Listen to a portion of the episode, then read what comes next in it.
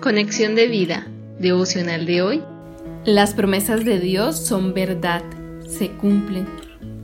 Dispongamos nuestro corazón para la oración inicial.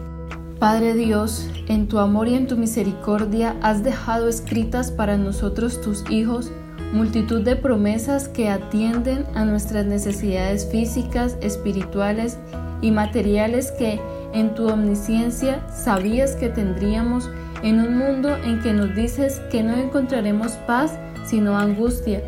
Y esas promesas contenidas en las sagradas escrituras, como toda tu palabra, son para que se cumplan hasta la última jota y hasta la última tilde.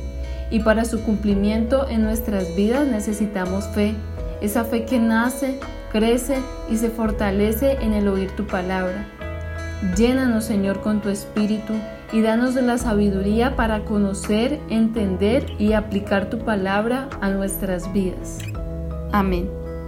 Ahora leamos la palabra de Dios. Segunda de Corintios capítulo 1 versículo 20. Porque todas las promesas de Dios son en el sí y en el amén, por medio de nosotros para la gloria de Dios. La reflexión de hoy nos dice, Todas las promesas contenidas en las Sagradas Escrituras las ha dado Dios para bendición de nuestras vidas. Son nuestra luz y nuestra esperanza en el día de la angustia. Son la salida que Dios nos da en el momento de la prueba. Son el consuelo para la tristeza, la fortaleza en los momentos de debilidad, la paz en medio de la tormenta, la luz en medio de la oscuridad y la esperanza cuando creemos que todo está perdido. Las promesas contenidas en las Sagradas Escrituras tienen tres características. A. Son promesas de Dios y en Él son sí y en Él son amén. B. El medio para su cumplimiento somos nosotros. Y C. Son para la gloria de Dios.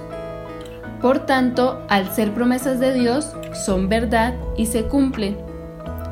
Nosotros como medio para su cumplimiento lo que aportamos es la fe, que es la certeza de lo que se espera y la convicción de lo que no se ve. Hebreos 11.1. Debe ser una fe que nos impulse a la acción, esa fe que obra por el amor, como dice en Santiago 2, 14 y 17. Hermanos míos, ¿de qué aprovechará si alguno dice que tiene fe y no tiene obras? ¿Podrá la fe salvarle? Así también la fe, si no tiene obras, es muerta en sí misma. La promesa cumplida es para la honra y gloria de Dios. El hombre no tiene mérito alguno en ello y claramente lo establece en su palabra que nos dice, Yo Jehová, este es mi nombre, y a otro no daré mi gloria, ni mi alabanza a esculturas. He aquí se cumplieron las cosas primeras y yo anuncio cosas nuevas. Antes que salgan a la luz, yo las haré notorias. Isaías 42 del 8 al 9. Por todo esto, hermanos, cuando nosotros esperamos de Dios el cumplimiento de una de sus promesas, debemos hacerlo de la manera que Él nos enseña. Pero pida con fe, no dudando nada, porque el que duda es semejante a la onda del mar, que es arrastrada por el viento y echada de una parte a otra. No piense pues quien tal haga que recibirá cosa alguna del Señor. Santiago 1 del 6 al 7. Visítanos en www.conexiondevida.org. Descarga nuestras aplicaciones móviles y síguenos en nuestras redes sociales